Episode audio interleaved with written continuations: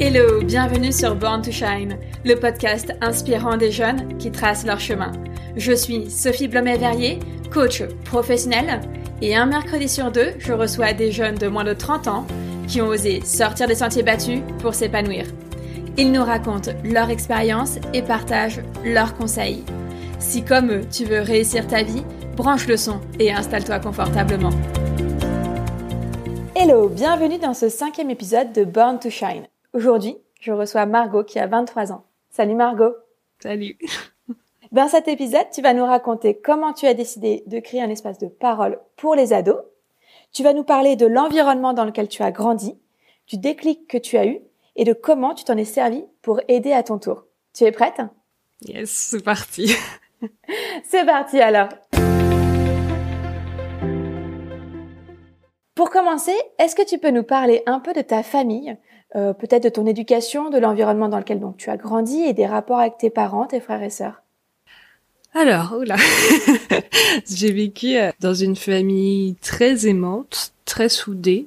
J'ai deux petites sœurs, Lucie et Jeanne, et euh, j'ai grandi, on va dire, jusqu'à mes à peu près 15 ans dans une maison avec un jardin, dans un petit village alsacien. voilà, c'était. franchement, j'ai eu une enfance très on va dire un peu classique et en même temps euh, très ouais vraiment très aimante et l'amour a toujours été hyper présent. C'est chouette.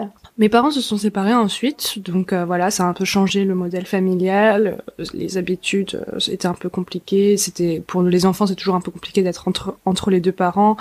Il y a des choses qui se sont pas forcément très très bien passées de ce niveau-là, mais après ça a toujours été dans le respect des, des uns des autres et et ouais, ça c'est un divorce qui s'est plutôt bien passé, on peut dire. Tout le monde n'a pas cette chance-là non plus, donc. Euh, ouais, tant mieux. Voilà. Tu avais quel âge? Euh, Je crois que j'avais. Euh, c'est difficile de refaire les calculs, mais je crois que j'avais 15 ans à peu près. D'accord. Ouais, quelque chose comme ça. Mon adolescence s'est aussi plutôt bien passé. J'avais des très très bons amis, euh, des, un groupe très soudé. Euh, mon collège enfin contrairement à la plupart des ados, mon collège c'était une de mes meilleures périodes où on faisait que rigoler. Euh. Génial. Mais en fait, ça vient du fait, je pense que euh, je suis dans une classe euh, à Bibac allemand. Enfin, j'ai toujours été dans une classe à Bibac et vu qu'il y avait peu d'écoles, on se suivait tous. Ma meilleure amie, ça fait 20 ans que je la connais. J'ai 23 ans, donc c'est un truc où vu que tu te suis tout le temps et que en plus de ça, en étant les Abibac, on était Abibac, c'est le nom qu'on donne au bac franco-allemand parce qu'en allemand on dit Abitur. D'accord. Donc euh, voilà, et quand t'es franco-allemand, t'es un peu euh, catégorisé euh, comme les intellos et tout ça, et les autres classes s'intéressaient pas trop à nous et nous laissaient entre nous et en mode bon c'est les intellos, on veut pas traîner avec eux. et du coup bah nous on était hyper soudés et on on était trop contents dans notre petite classe. Donc voilà, il y avait plein de choses qui se sont hyper bien passées. Et après ça en fait, j'ai comment j'ai j'ai perdu ma grand-mère. C'était quelque chose qui a été un peu compliqué pour moi quand j'étais au collège. Et c'était mhm. euh, c'était compliqué parce que elle s'était vraiment beaucoup occupée de moi. Elle m'avait vraiment presque autant élevée que ma mère. Donc euh, ça avait été un peu compliqué euh, de ce point de vue-là et de vivre un premier deuil. je pense que là j'avais 12 ans. Et euh, ah ouais, t'étais jeune. Ouais, et c'était un petit peu euh, difficile de vivre cette tristesse et de se rendre compte que la plupart des jeunes autour de toi s'en fichent parce que ils comprennent pas trop, même si c'est tes meilleurs amis, ils ont pas encore vécu le deuil. Et puis euh, en même temps, perdre un grand-parent, bah la plupart du temps, ça rentre dans l'ordre des choses en fait. C'est comme ça. C'est donc c'est habituel d'entendre que quelqu'un perd son grand-parent. et euh, et donc voilà, ça. Et après là, j'ai senti que je commençais un petit peu à à tomber dans dans un peu de mélancolie euh, constante euh, pendant mon adolescence et euh, d'accord et, et ça a un petit peu grossi avec les années jusqu'à la fin du lycée. Ok, donc du coup plutôt une enfance très joyeuse au début. Après une période au niveau de l'adolescence un peu plus tendue entre le décès de ta grand-mère et puis le divorce de tes parents, qui va se poursuivre un peu jusqu'au lycée. C'est ça? C'est ça. Et au début du lycée, euh, bah en fait mon papa est tombé malade. Euh, et il est décédé ensuite euh, trois ans après, donc juste après que j'ai eu mon bac. Donc euh, un lycée un peu compliqué aussi, mais mais c'était compliqué et avec le recul en fait c'est c'est ça qui est bizarre parce que j'ai écouté le podcast euh, mes 14 ans donc c'est j'adore. euh, j'ai oublié son nom mais elle fait une fiction autour de son oui. de son journal intime et euh, du coup ça moi j'écrivais beaucoup. Je sais que j'écrivais beaucoup et du coup j'ai plongé sur mes journaux intimes et c'est rigolo parce que j'ai toujours eu honte de les réouvrir parce que j'avais peur parce que je parlais de mes premiers amours parce que je parlais de plein de choses comme ça et et là je me suis replongée dedans et c'était rigolo parce que le collège on voit vraiment je suis préoccupée par juste les garçons et mes amis. Et, euh, et après, le lycée, euh, c'était dur à lire, quoi, parce que je me rends à comparer. Enfin, c'est bizarre en fait pour moi qui écrire un podcast où je donne la parole aux adolescents parce que je reçois souvent des témoignages très durs d'adolescents qui vivent des choses très compliquées dans leur vie. Et ça a toujours été compliqué pour moi parce que je me suis dit, bah, j'avais un problème de légitimité parce que j'ai toujours en tête que j'ai vécu une adolescence très euh, sereine et avait pas de problème d'amitié, pas de problème d'harcèlement, euh, pas de troubles de comportement, du comportement alimentaire, qui sont des thèmes qui reviennent quand même très très régulièrement sur mon podcast, malheureusement. Et je me disais, mais moi, ça va, moi, en fait, ça allait. Je sais pas. Après, bon, on n'est pas obligé d'avoir traversé des choses terribles pour, euh, pour donner la parole à ceux qui ont envie d'en parler, mais mais là, quand j'ai réouvert mon, mon, journal intime, je me suis dit non, mais en fait, le lycée, c'était avec le recul maintenant, c'était quand même compliqué, quoi. Et, et j'avais, enfin, j'avais un esprit très préoccupé pour par la, la, maladie de mon papa dès mes 16 ans, en fait, et, euh, et j'avais mes deux petites sœurs, et on était un peu bousculés entre chez ma maman et chez mon papa. Et, euh, et du coup, mes notes ne suivaient pas, ce qui me préoccupait encore plus. Et je me disais, mais j'en ai marre de faire tout ça pour rien. je j'avais pas d'espoir pour moi, pour je savais pas ce que je voulais faire dans ma vie. Et, euh, et voilà, un peu mon adolescence. ouais, mais tu te sentais responsable de quelque chose? Euh, J'ai toujours eu ce rôle responsable dans la famille parce que je suis la plus grande, donc euh, c'est souvent celui qu'on leur donne. Et euh, ouais, je me suis pas mal occupée de mes petites sœurs quand même euh, pendant cette période.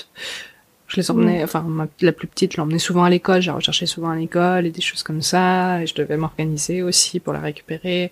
Et, euh, oui, j'étais pas mal responsable, je pense avec le recul. Après voilà, ça va, c'était pas mm. non plus j'avais pas ma famille à charge quoi. Mais ouais tes parents restaient euh, des parents oui. aussi. Mais voilà. Ok. Je voulais rebondir sur quelque chose que tu as dit tout à l'heure. Je pense qu'on n'a pas besoin d'avoir traversé des épreuves dans la vie pour être sensible ou pour être empathique ou pour laisser parler des autres. Et il faut pas non plus minimiser ce que tu as ce que tu as toi-même vécu. Ah bah merci. J'ai l'impression que ça m'a quand même permis d'avoir un, du recul sur beaucoup de choses euh, même si moi-même, enfin, avec les gens, j'arrive bien à, à, prendre du recul et à être bienveillante et à jamais euh, à considérer toutes les peines et des choses comme ça et ne pas faire d'hierarchie dans les peines et des choses comme ça. Mais moi-même, avec moi-même, c'est quand même encore compliqué euh, de me dire bah si t'as aussi eu des choses compliquées dans ta vie puisque je suis plutôt de nature assez joviale tout le temps, des choses comme ça et et oui, quand mon papa est décédé, par exemple, je me suis pris une semaine et après je suis retournée au, à la fac comme si de rien n'était. Donc euh, c'était toujours, en fait, c'est, c'est comme ça que j'ai été élevée aussi. En fait, c'est toujours aller de l'avant, ça va. C'est, on, a des épreuves, mais on continue d'avancer. Et c'est peut-être un truc qui me, porte préjudice parfois parce que je m'arrête jamais pour euh, considérer un peu mes peines ou alors ça, ça tout d'un coup ça explose et j'ai des crises de larmes ou crises d'angoisse, j'ai mhm. beaucoup d'anxiété souvent. Ok, c'est très intéressant ce que tu viens de nous raconter. Et puis du coup, ça fait un peu la transition. Tu, parlais un peu d'avant, mais qu'est-ce que tu penses que euh, tes parents t'ont transmis L'enseignement le plus important? Wow. Alors ça, je pense que c'est vraiment le le fait de jamais baisser les bras. Mais ça m'a jamais été dit comme ça. C'était plutôt euh, ça ira si tu travailles, si tu fais, si tu fais ce qu'il faut, tu t'en sortiras et tu trouveras, euh, tu trouveras une manière de rebondir. Mon, père, il m'a toujours dit, euh, je me fais pas de soucis pour toi, tu te débrouilleras, tu vois, parce que je suis assez débrouillarde dans la vie et des choses comme ça. Et, et oui, c'est vraiment ça. Et, et c'est que même si, même si ça va pas, il y aura toujours un truc qui fera que à la fin de ta journée, tu peux avoir le sourire en t'endormant et c'est sur ça qu'il faut se concentrer. Après, je pense que ça, ça m'aide beaucoup à bien avancer dans la vie, euh, voilà. Mais ça, du coup, c'est, j'extériorise pas tout le temps au moment où il faut et quand ça sort c'est un peu trop c'est bah, toujours mon copain qui est là quand ça sort des choses comme ça mais mais voilà c'est c'est toujours le, le, même schéma. Mais finalement c'est quand même une force de pouvoir avancer comme ça et, je suis ouais très motivée. Ça en fait ça me donne un peu la, la niaque dans la vie je pense sans avoir envie de d'écraser les autres tout ça parce que dans, dans la vie les gens qui ont la niaque parfois c'est un peu euh, tout pour ma pomme et sans faire attention à, aux gens qui sont autour. Et, euh, et moi je trouve que je pense que j'arrive assez bien à, avoir la niaque en ayant envie d'être bienveillante euh, dans sur mon passage quoi ok et alors à l'inverse qu'est-ce qu'ils ne t'ont pas appris que tu as dû apprendre par toi-même? Bah, c'est un peu euh, contradictoire avec euh, ce que je viens de dire, mais je pense que euh, je manque beaucoup de confiance en moi. D'accord. Parce que, on va dire pour les cours, mon père était très très très exigeant. Et j'avais beaucoup d'angoisse à cause des cours. déjà en primaire, je dormais pas quand j'avais un contrôle le lendemain. Ah ouais. Et, bah ouais, c'était vraiment une angoisse pour moi, les notes. Et en fait, je pense que la, la confiance en moi, là, c'est vraiment arrivé avec mon épanouissement personnel qui arrivait, on va dire, à peu près à, la fin de mes études en droit, parce que j'ai fait des études, trois ans d'études en droit, et ensuite j'ai dit, bon, qu'est-ce que tu veux faire dans ta vie? Tu veux clairement pas faire ça, qu'est-ce que tu vas faire maintenant? Super. Donc euh, voilà, et à partir de ce moment-là, j'ai pris du temps pour moi, pour euh, me découvrir, savoir ce que je veux faire. Euh, j'ai lancé mon podcast, parce que j'avais j'ai toujours eu des rêves comme ça de lancer des projets. J'ai toujours été assez créative, je pense. Mais euh, en faisant les choses comme ça qui me plaisent, là j'ai eu confiance en moi parce que je voyais que bah, je me débrouillais pas trop mal. Mhm. Enfin, mon rêve c'était de devenir pédiatre. Au début, j'ai toujours voulu travailler avec les enfants. Toutes mes idées de métier, c'était soit pédiatre, maîtresse. Euh, ensuite, j'ai fait du droit, c'était pour faire de la protection de l'enfance mhm. et que les enfants. Mais mhm. euh, pédiatre ça n'allait pas parce que parce que parce que parce qu'il fallait faire médecine et au final les sciences c'était assez compliqué pour moi mais c'est des choses qui du coup me Enfin, maintenant je dis ça avec le recul. Sur le coup, je m'en rendais pas compte et je pensais juste que j'étais nulle et en plus j'étais dans une classe. Euh, bah du coup, c'est une classe euh, bilingue allemande, donc souvent c'est c'est des c'est des bons élèves hein, en fait. Mm. C'est des très bons élèves et bon, moi j'étais pas euh, nulle hein, non plus, mais mais j'étais moins bonne qu'eux, donc je me dévalorisais beaucoup. D'accord. Et oui, les cours, en fait, ça a été assez dur pour la prise de confiance en moi. Après, bon, il y a plus dramatique dans la vie et je m'en suis remise maintenant avec le temps et j'arrive à prendre du recul. Mais sur le coup, vu que dans ma vie c'était un peu, un petit peu chaotique autour, bah, je me raccroche. Enfin, même ça, c'est pas stable en fait pour moi et euh, après je me suis rendu compte que faire les choses par soi-même et les choses qui nous plaisent c'est souvent la meilleure manière de se sentir bien dans la vie donc euh, voilà c'est incroyable donc en fait, tu dirais que tu aurais bien aimé que tes parents t'apprennent à avoir confiance en toi, qui te donnent les clés pour euh, pour comprendre comment ça fonctionne et pour l'acquérir. Euh. Mais tu l'as découvert par toi-même finalement en te mettant à euh, réaliser tes, tes propres projets. Alors dans l'épisode de Vera, on a justement parlé de, de faire en fait, c'est en faisant qu'on devient expert et qu'on gagne de la confiance. Donc tu dirais que c'est un petit peu la même chose pour toi? Ah oui, totalement. Enfin, moi, je, je, je sais qu'à partir du moment où j'ai commencé à faire, je me suis dit non, c'est bon, c'est, c'est là que t'es bonne en fait. C'est après les cours, j'ai jamais eu, enfin, dans mes moyennes, c'était toujours au-dessus de la moyenne et des choses comme ça. Donc j'étais aussi assez dure avec moi-même et, euh, et voilà, j'ai eu 13 au bac, donc c'était très bien. Mais en même temps, mon père était déçu que j'ai 13 au bac, donc euh, c'était des choses comme ça. mais euh, super. bah oui, ça va, c'est pas, c'est pas terrible. Enfin, c'est pas, c'est pas grave d'avoir cette note. c'est génial déjà. Voilà, le but c'est de valider dans tous les cas. Mais à partir du moment où t'es pas vraiment motivé par la matière, ça, ça peut pas fonctionner. Quand donner autant de sa personne Ouais. Alors après, j'ai fait du droit, je pensais que ça me plaisait, mais j'ai quand même terminé ma licence. Bravo. Donc c'était bien. Et j'arrivais pas trop à me, ouais, à me situer, à savoir si ce que je voulais faire. Donc je me suis dit, bon, qu'est-ce que t'aimes? T'aimes la culture, t'aimes les arts? J'ai trouvé un master en communication culturelle à, à Paris 8, euh, à l'université de Paris 8. Et je me suis dit, bon, euh, ça y est, j'arrête, je fais ça je, tente. Je savais pas du tout ce que c'était non plus, mais. Euh, Bravo. C'est chouette que tu te sois autorisé en fait à.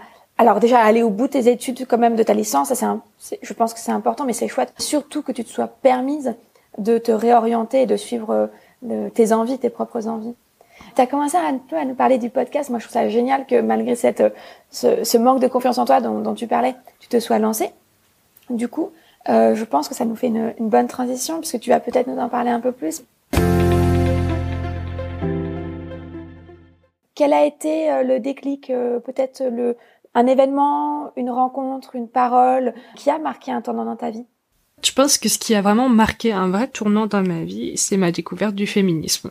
J'ai découvert Mademoiselle en fait, euh, le magazine en ligne Mademoiselle, et je me suis dit waouh, c'est s'apprécier tel qu'on l'on est. Parce que j'avais un gros problème d'image de, de moi par rapport à mon corps et des choses comme ça, même si ça n'était jamais allé plus loin ou plus grave, mais c'était quand même quelque chose qui m'handicapait pas mal et qui me rendait malheureuse souvent. Ça m'a rendue très malheureuse quand j'étais euh, bah, au collège, lycée un petit peu. Et ouais, j'ai découvert euh, Mademoiselle et ensuite j'ai découvert euh, la chaîne de Léa Bordier qui a fait euh, une série de vidéos qui s'appelle Cher Corps et qui donne la parole à plein de femmes euh, différentes qui parlent de leurs problèmes, euh, de leur rapport à leur corps, pas forcément des problèmes, mais ça peut aussi être des, des choses plus graves. Et j'ai, en fait, c'est un peu là que j'ai vraiment repris conscience de ma personne et où je me suis dit waouh mais en fait ton corps il est trop cool et t'es un être en... enfin c'était vraiment très bizarre comme déclic c'est j'ai repris conscience de moi-même c'est comme si ça faisait plusieurs années que j'étais éteinte. Carrément.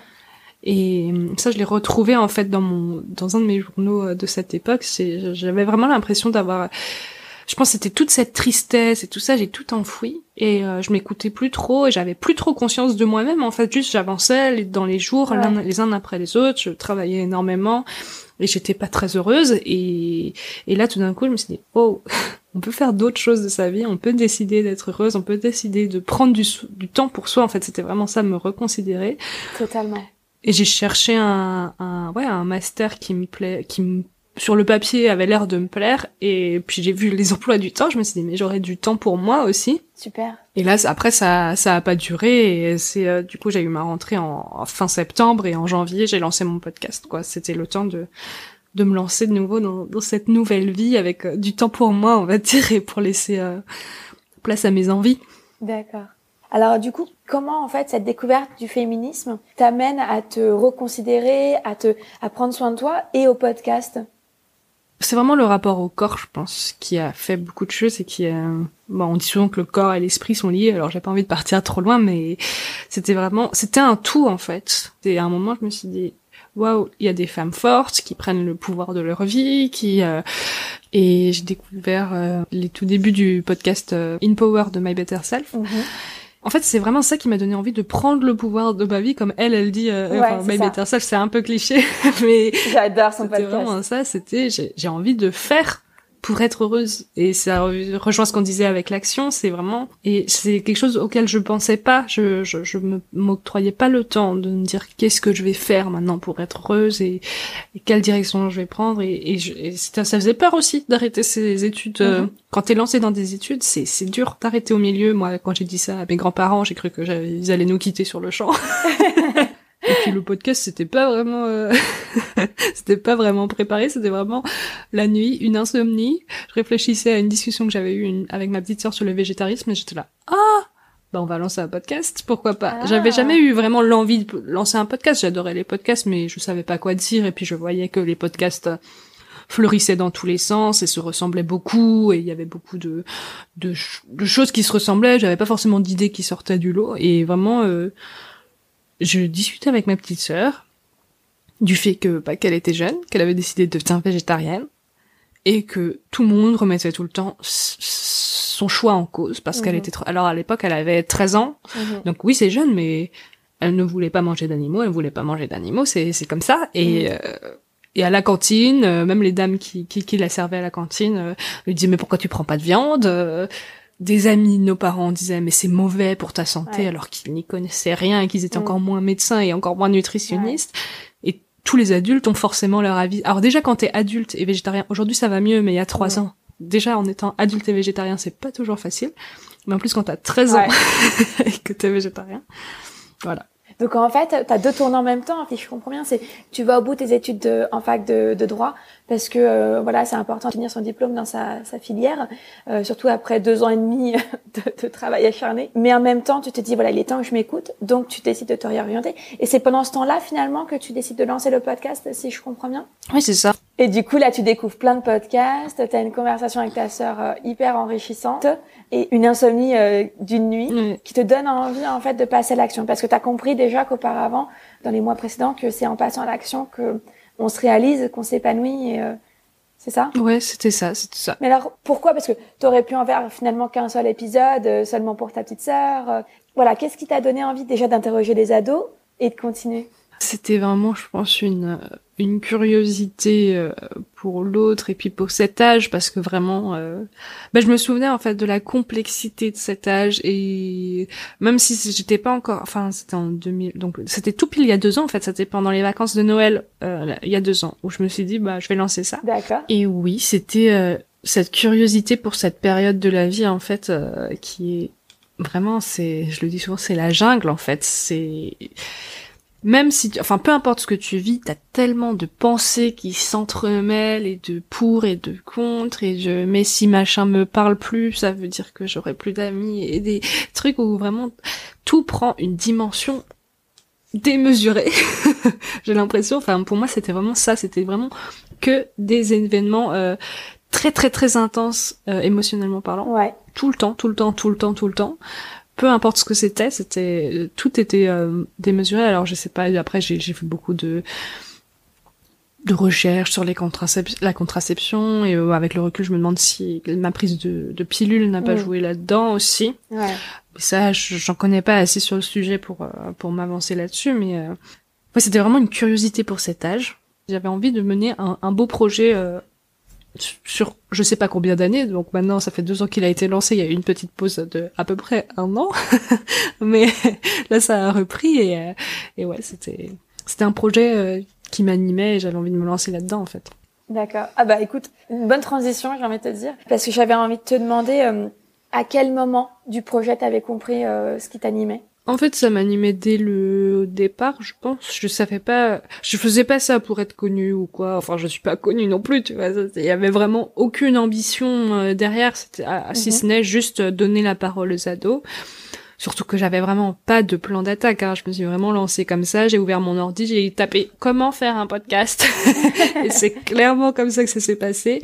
Et après, bah voilà, si ça fonctionne, tant mieux. En plus, le format de mon podcast, enfin, il marche euh, en fonction des demandes que j'ai des ados. Donc c'est les ados qui viennent vers moi. C'est pour ça que j'essaye d'être active sur mon compte Instagram parce que c'est mon c'est mon entrée première avec les ados, c'est mon premier point de contact et c'est euh, c'est eux qui me démarchent et qui me disent Margot, j'ai quelque chose à dire. Et je pense que c'est comme ça que ça devient intéressant, c'est qu'ils ont, déjà quelque chose sur le cœur et qu'ils ont déjà un sujet sur lequel ils savent qu'ils ont des trucs à, à déverser quoi. Ouais.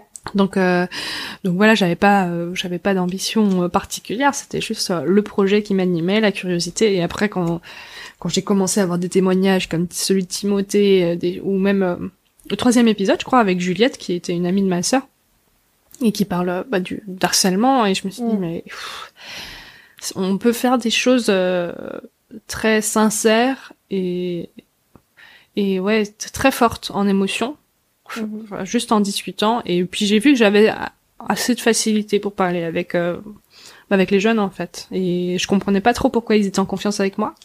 Je comprenais pas trop pourquoi avec le micro euh, je pouvais euh, parler de choses telles que les tentatives de suicide comme ça alors qu'on s'était jamais vu. c'était c'était assez dur émotionnellement aussi au début quand je faisais mes premiers enregistrements, euh, il me fallait l'après-midi pour m'en remettre, quoi. C'était, c'était, j'étais vidée après, vidée. Euh... Tu m'étonnes. Parce que c'est vrai que moi, c'est en cherchant un podcast sur les ados, en fait, je, je, cherchais à savoir ce qui existait pour eux et par eux, plutôt que par des adultes euh, qui sont à milieu ou qui parlent aux parents d'ados. Enfin voilà, je cherchais vraiment quelque chose qui, qui leur parle à eux pour aussi apprendre à mieux les connaître, puisque bon, moi j'ai un petit peu dépassé cette période-là, même si j'en suis plus très très loin quand même. Et c'est comme ça que j'ai découvert ton podcast et j'adore le fait que euh, tu leur donnes la parole et que vous abordez des sujets de, leur quotidien en fait, le harcèlement au collège ou au lycée. Euh, on parlait tout à l'heure des hauts potentiels, avec ta sœur le végétarisme. Enfin vraiment j'ai adoré cet épisode et c'est vraiment, euh, comme tu dis, très touchant. Il parle, enfin vous parlez très librement Enfin, surtout, ils ils se livrent beaucoup. Alors moi, j'étais très très surprise et, voilà, ils n'ont pas peur de mettre des mots sur des sujets Et en fait, non, non, ils, osent mettre des mots dessus et je pense que ça peut en aider plus d'un d'écouter ton podcast. Enfin, vraiment. Parce que surtout que ce sont pas des adultes qui prennent la parole pour parler des sujets d'ados. Ce sont des ados qui parlent de leur propre sujet. Et c'est ça que je trouve génial, vraiment puissant.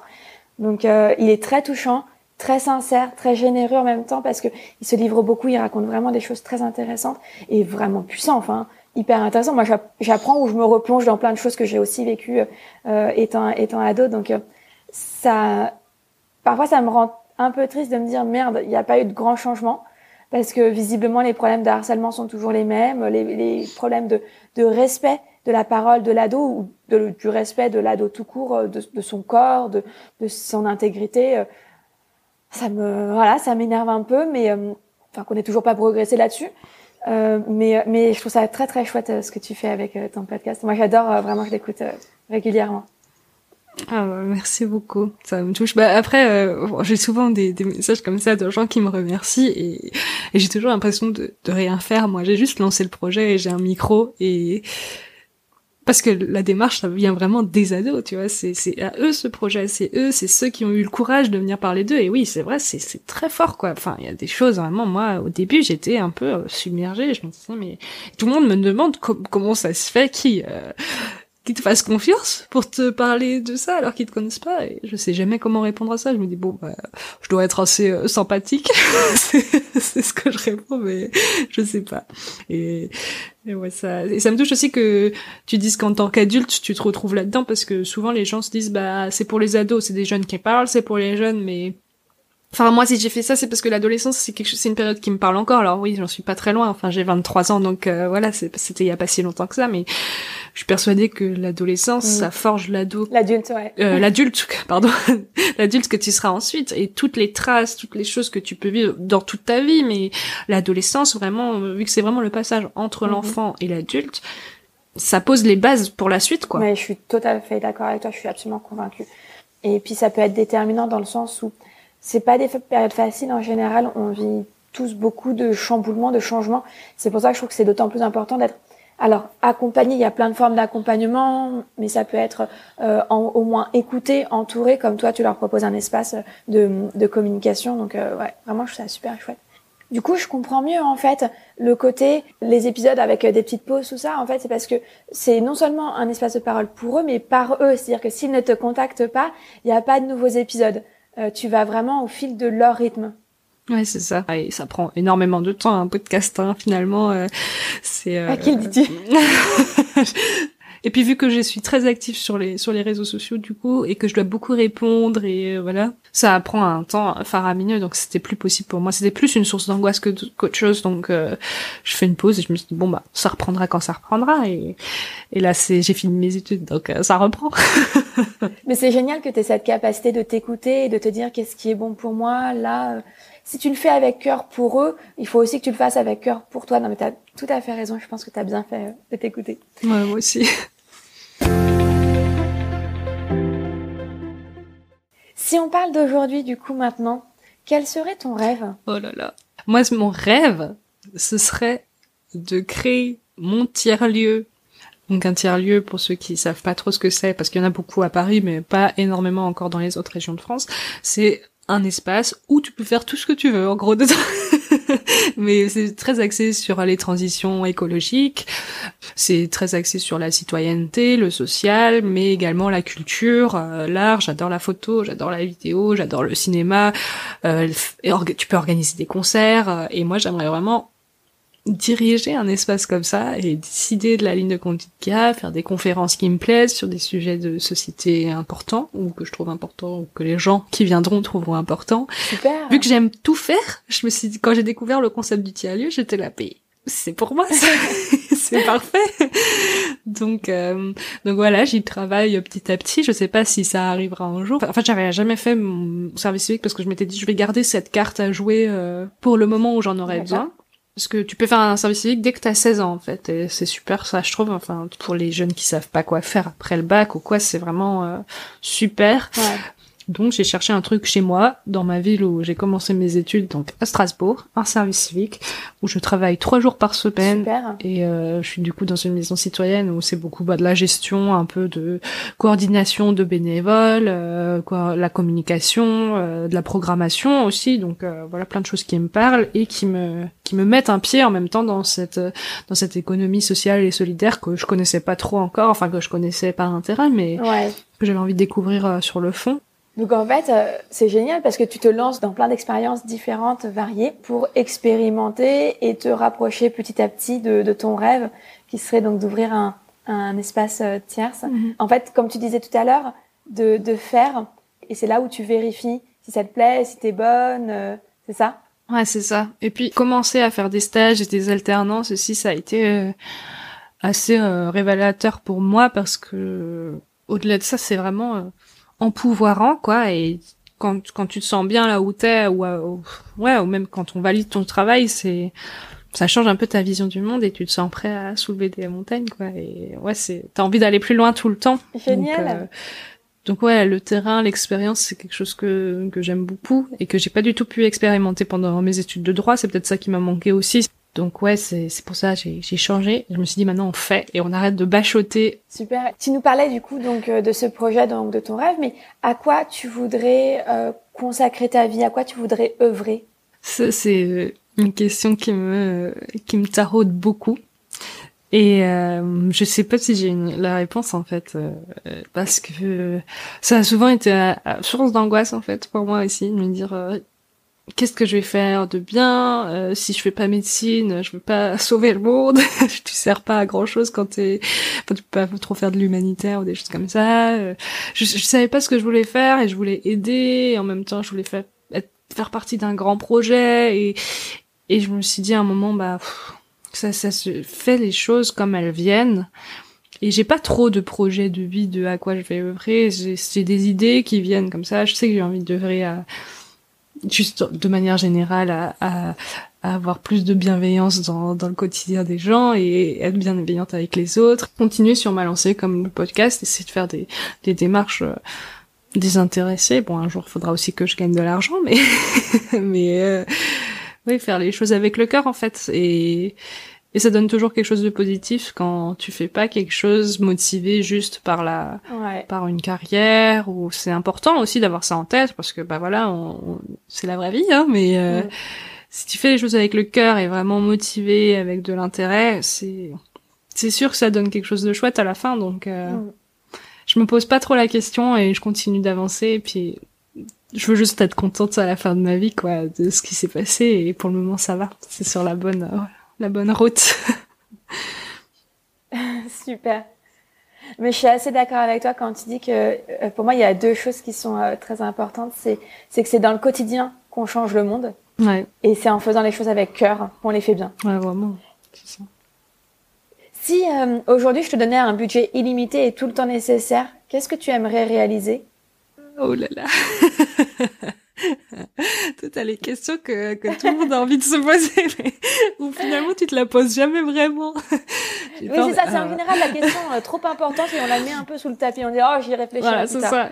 Et en même temps, du coup, t'as peur de répondre des choses bateau en mode sauver le monde, mais euh, bon, en vrai, euh, j'aimerais, oh là là, mais j'aimerais faire tellement de choses.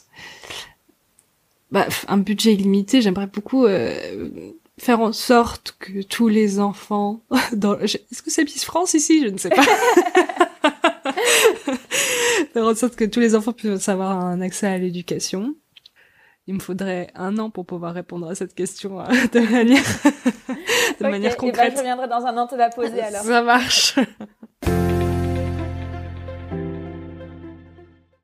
Alors, là, on arrive sur la, la fin des, des questions. Le blog s'appelle Born to Shine, tout comme le podcast. Et toi, en quoi tu penses que tu brilles? Je pense que je brille parce que je suis sincère et j'essaye d'être bienveillante et joyeuse. Enfin, de bonne humeur. et voilà. Je pense que c'est, c'est, c'est les moteurs un peu de, de ma vie. Mais ce qui brille, on va dire, c'est plutôt ça quand ça s'exprime. Super.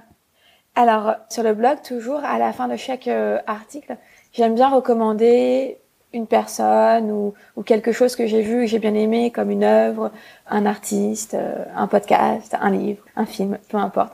Qu'est-ce que tu aimerais euh, nous recommander ou qui est-ce que tu aimerais nous recommander aujourd'hui, Margot? Alors, par rapport à l'adolescence, je vous conseille mille fois, mille fois, mille fois, mille fois le livre Lettre à l'ado que j'ai été de l'auteur euh, Jack Parker. D'accord. Donc elle a vraiment, elle a pris euh, des personnalités de son entourage et elle leur a fait écrire une lettre à l'ado euh, qu'ils étaient. Et c'est vraiment très très touchant. Ouais, j'imagine. Je vous recommande vraiment cent mille fois euh, le travail de Léa Bordier. Donc elle est vidéaste, euh, celle qui a fait les vidéos Sharecore dont je parlais. Et euh, là, elle a lancé aussi euh, une série de vidéos du coup de sur les adolescents et l'adolescence. Et elle traite de différents sujets, la puberté, le, le, les premiers amours, les premières fois, des choses comme ça. Super. Et c'est très beau. Elle a vraiment un, un œil magnifique et une manière de filmer très très bienveillante et très sensible. Et j'adore. Et d'ailleurs, elle elle a, elle a, elle a découvert euh, Sunny euh, sur Prends-en de la graine et euh, elle l'a contacté et Sunny est dans sa série de vidéos donc c'est, c'est vraiment trop chouette de le revoir comme ça. Super. Et voilà. Ok, et eh ben Léa Brodier et donc lettre à, à l'ado que j'étais, c'est ça? Que j'ai été, ouais. Léa Bordier et lettre à, à l'ado que j'ai été. Ok, un livre et une cinéaste. Ouais, c'est ça. Super. Bah, merci beaucoup Margot, merci pour cette interview. Bah, merci à toi. Je te souhaite une bonne journée. Hein. Merci pour cette invitation et à bientôt. à bientôt. Je te remercie d'avoir écouté l'épisode jusqu'au bout. J'espère qu'il t'a plu autant qu'à moi et surtout qu'il t'a inspiré. Tu peux le partager en story sur Instagram en me taguant at Born to Shine Coach. Et n'hésite pas à me laisser une note et un commentaire sur Apple Podcast. Je serai ravie de te lire et de partager ton avis dans le prochain épisode. Si tu veux être tenu au courant de la sortie du prochain épisode, inscris-toi à la newsletter via le lien dans la description. D'ici là, je te souhaite une bonne semaine et je te donne rendez-vous mercredi dans deux semaines pour un tout nouvel épisode de Born to Shine.